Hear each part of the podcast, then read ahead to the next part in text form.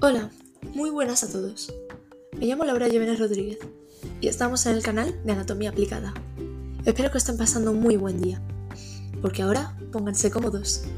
Vamos a hablar sobre un tema que os va a encantar. Espero que lo disfrutéis y compartáis nuestro trabajo.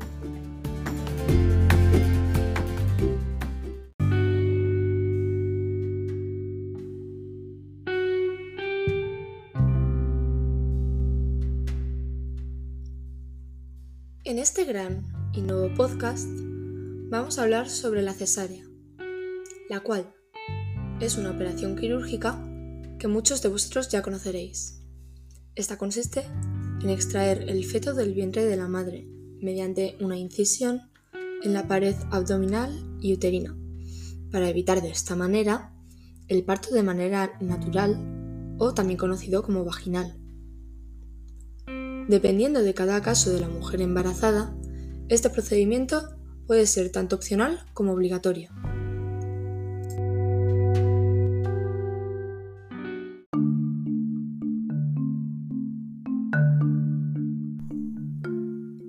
Se puede clasificar la cesárea en función del tipo de incisión que se practique. Esta puede variar dependiendo de varios factores como la posición y el tamaño del bebé, la localización de la placenta, o la presencia de miomas uterinos, entre otros. La cesárea más realizada es la transversal baja, la cual se sitúa entre 3 y 5 centímetros por encima del pulvis y necesita un menor tiempo de recuperación, por lo que produce menos complicaciones maternas. La cesárea vertical baja se realiza en dos dedos por debajo del ombligo y hasta la sínfisis púbica es más sencilla de realizar que la horizontal. Además, permite un acceso rápido al útero y un excelente campo quirúrgico. Pero es muy vistosa estéticamente y conlleva un mayor riesgo de hemorragia. Por eso, solo está indicada en casos de urgencia materno-fetal, como prolapso del cordón, placenta previa, hemorragia, útero polimiomatoso, etc. Y, por último, tenemos la cesárea en forma de T invertida, la cual implica un doble corte, corte horizontal y corte vertical.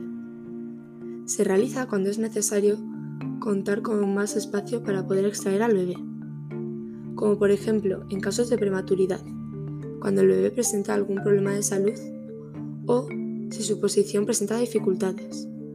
Es una técnica muy poco utilizada, pues se asocia a un mayor riesgo de rotura uterina en un futuro embarazo, mayores complicaciones postoperatorias y un mayor riesgo de hemorragia.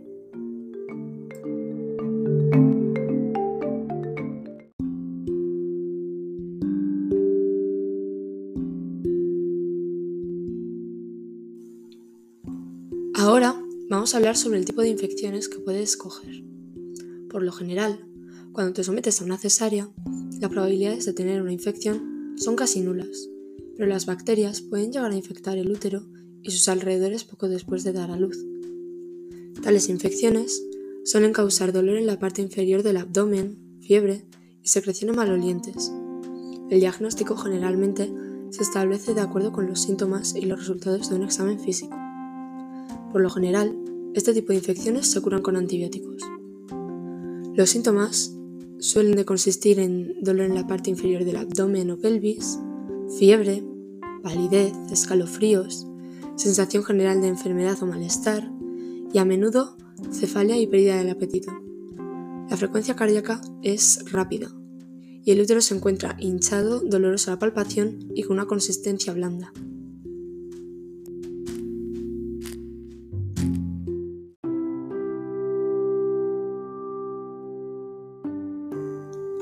Continuaremos hablando sobre las situaciones donde es necesario realizar el parto por cesárea, como por ejemplo el retraso de crecimiento intrauterino. Hay bebés que realmente dejan de crecer hasta el punto de peligrar su vida por incompetencia de la placenta, la cual no aporta suficientes nutrientes y posteriormente deja de pasar suficiente oxígeno. Otros síntomas relacionados son una reducción del volumen del líquido amniótico detectado por ecografía y menos movimiento y reactividad del bebé en diversas pruebas, que comprueban si el riesgo está alterado. Si lo está, es necesario sacar al bebé.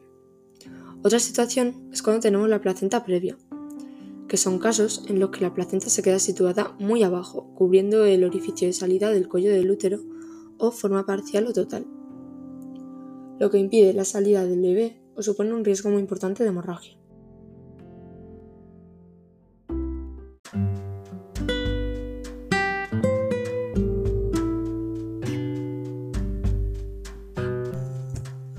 En resumen, con este podcast hemos podido aprender sobre qué es la cesárea y los casos y complicaciones que ésta puede llevar a cabo. Y aunque en la mayoría de casos sea opcional cuando el bebé está sano, es recomendable no realizarla a no ser de que el parto natural cause complicaciones tanto para la vida de la madre como la del bebé.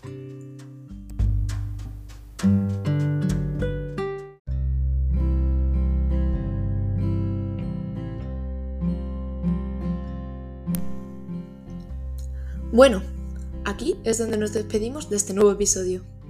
Espero que os haya gustado muchísimo y haya sido de gran utilidad toda esta información.